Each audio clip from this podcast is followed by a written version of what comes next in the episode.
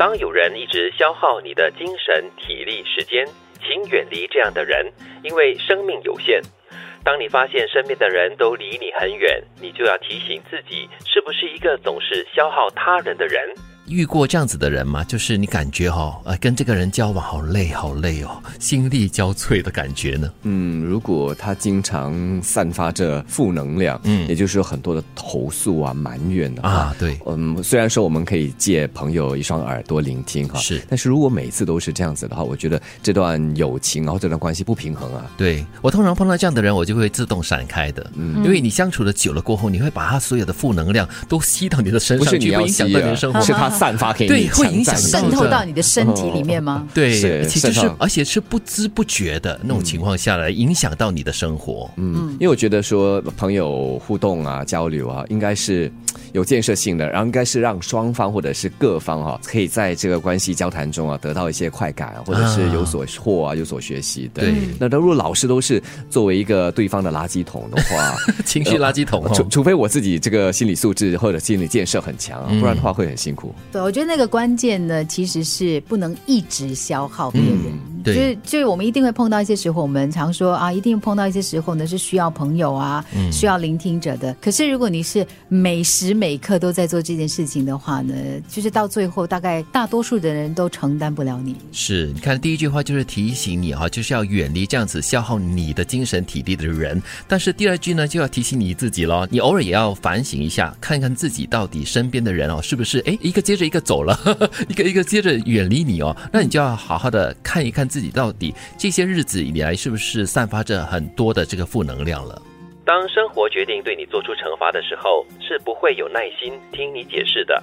这个时候，别抱怨生活，别放弃梦想，把每一天的日子尽量过得开心一点、有趣一点、有意义一点。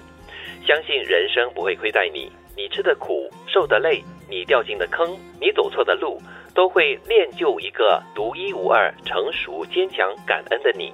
嗯，所以人家常说哈，生命是一个过程嘛，所以不要担心这个过程给你什么，要担心的是你没有办法从你经历的东西呢有所成长。是，可是他第一句话讲啊，就是说，当生活决定要对你做出惩罚的时候，你是没有办法改变一些所谓的注定的安排的，嗯你就只好去坦然的去面对跟接受。因为它是一个结果的反应啊，嗯也就是说，之前你没有耕耘，对之前你应该是做错了不少的事，或者是踏错很多步，对以致现在终于显现出来了，你要自食其果你。要承担它的后果哈、嗯，对但是反过来说，也就是如果你要你的生活越来越好的话，你现在每天就是一步一脚印，或者是所做的每件事，应该是累积来成就你最终要达到的一个目标。可能就是你之前你没有做你应该做的事情，然后你就得到了这个惩罚。但是就是面对这样的时候呢，你就不要去抱怨，不要去放弃，应该还是把每一天过得比较有意义一点。嗯，这意思告诉你说事出必有因了。到了这个点上的话呢，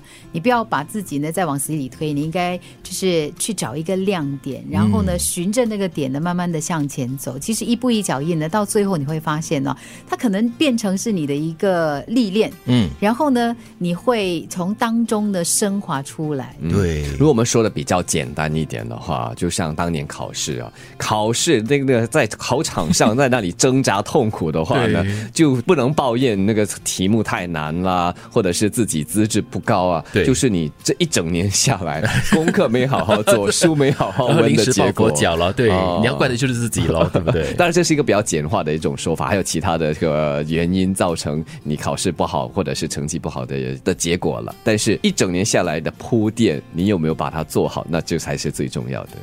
当有人一直消耗你的精神、体力、时间，请远离这样的人，因为生命有限。当你发现身边的人都离你很远，你就要提醒自己，是不是一个总是消耗他人的人。当生活决定对你做出惩罚的时候，是不会有耐心听你解释的。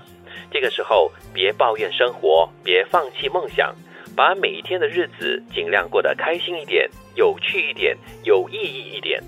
相信人生不会亏待你，你吃的苦、受的累，你掉进的坑，你走错的路，都会练就一个独一无二、成熟、坚强、感恩的你。